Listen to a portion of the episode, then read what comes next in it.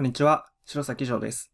幼少期の体験が自信のなさを形成しているについてレクチャーします。まず、自信や自己肯定感というのは過去の経験をもとに形成されます。特に影響が大きいのは幼少期です。私たちが赤ちゃんや子供だった頃ですね。意外に思うかもしれませんが、重要なのは母親から愛情を注がれたとか、父親から褒められたなど、親から愛を受け取ったとあなたが感じているかどうかに左右されます。親の育て方による影響が大きいのです。どうしても自信が持てない。ポジティブに考えてみろよとよくアドバイスされるけど、それができたら苦労していないんだよと嘆いている。そんな人たちと話してみると、ある共通点が浮かび上がります。親から十分に愛されなかったという体験をしているのです。もちろん全員が絶対そうだというわけではありませんが、高確率で親に愛されなかったと答えます。なぜ親の育て方が私たちの自信や自己肯定感に影響を与えるのでしょうか？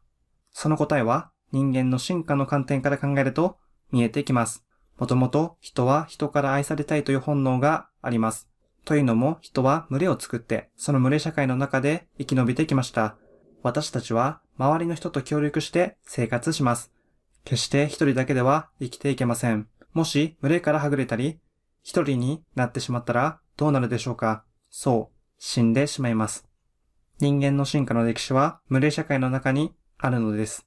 だから私たちには群れからはぐれることや孤独になることに対する恐怖が頭に刻まれています。そして同時に群れからはぐれたり孤独になるのを防ぐために私たちには愛されたいという本能が備わったのです。つまり愛されたい、人を愛したいという欲求が人と人を結びつけ、群れを作り、集団を作り、ひいては社会を形成するのです。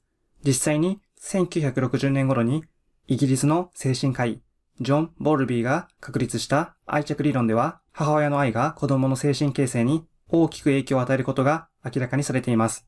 参考となるある一つの実験を紹介させてください。愛に関する実験で舞台は第二次世界大戦後のスイスです。心理学者ルネ・スピッツは戦争で孤児になった乳児55人をとある施設に入れました。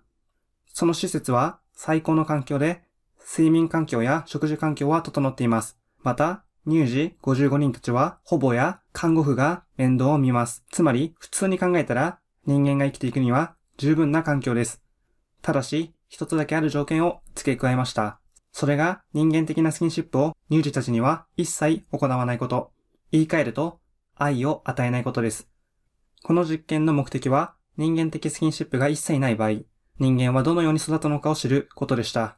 さて、どうなったか。実験の結果、乳児55人のうち、27人が2年以内に死亡し、残った子供も17人が成人前に死んでしまい、11人は成人後も生き続けましたが、その多くには知的障害や情緒障害が見られました。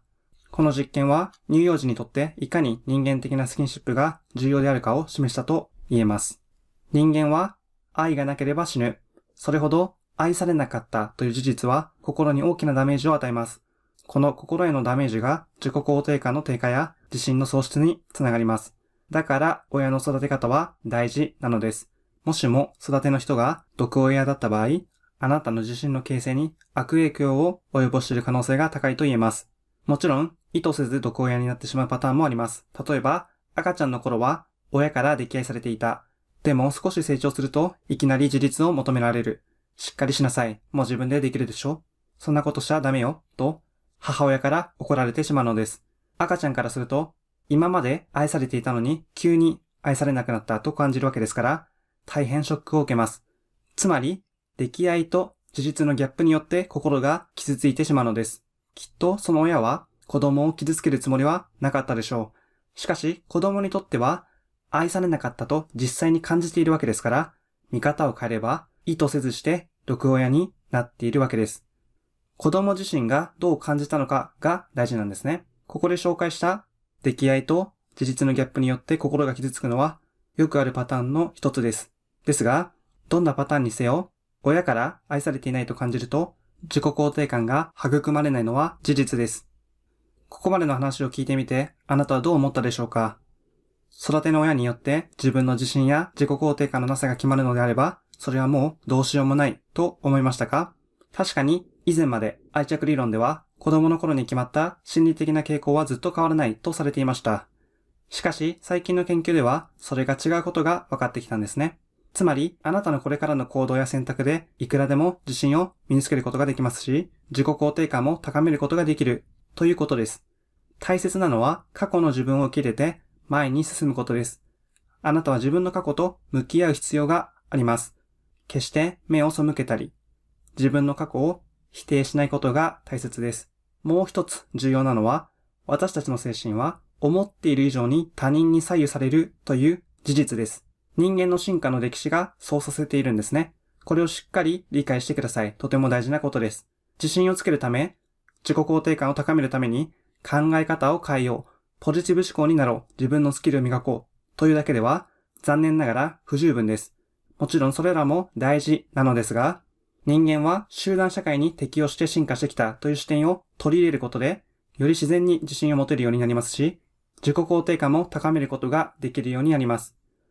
なのでどうか自分一人で全て完結しようとしないように気をつけてください。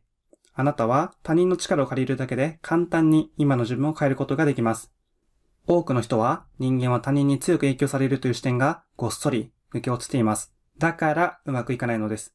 じゃあ具体的にどうしていけば自信や自己肯定感を高めることができるのかについてはセクション3以降でお伝えしますので、ぜひ楽しみにしてください。さて、次のレクチャーでは、しなやかマインドセットと硬直マインドセットについてお話しします。